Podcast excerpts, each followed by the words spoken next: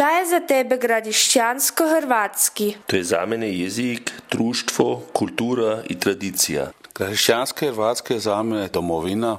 Za mene je gradišćansko-hrvatski čuda sunce, vesele ljudi, velike vesije, pa čuda pecivo sa da vesije. Kradišćansko-hrvatski je za mene moj materinski jezik. Moja majka, moj otac, moj stari stari moja braća, mi smo se svi po hrvatsko pominali i ja sam jako vesela i gizdava na to.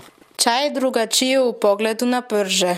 Prže su bili ljudi više prezentni u selu i su se već angažirali na selskom društvu. Sada je čuda ljudi zbog dijela menilo od sela u Varoš, onda pričaju više njemački i tako se zaboravi hrvatski jezik. Danas se jače učidu proti peže, a kako će voda je pojed, ne znam.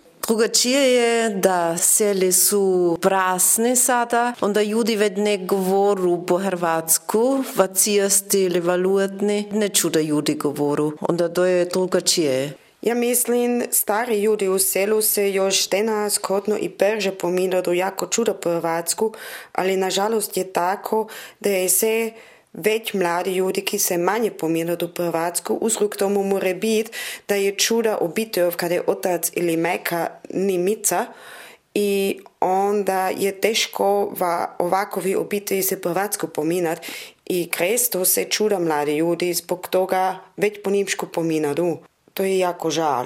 Kako si predstaviš budućnost kršćanskih Hrvatov?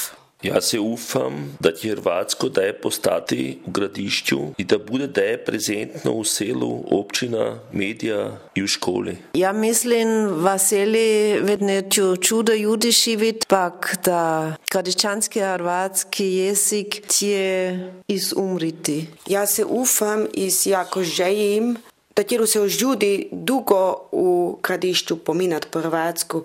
Важно ми е да и мои унуки се ожно учу првацку поминат. Се мање назе, а тики се учи од мора до чуда веќе делат, чуда веќе труда да се во се сдержи како е.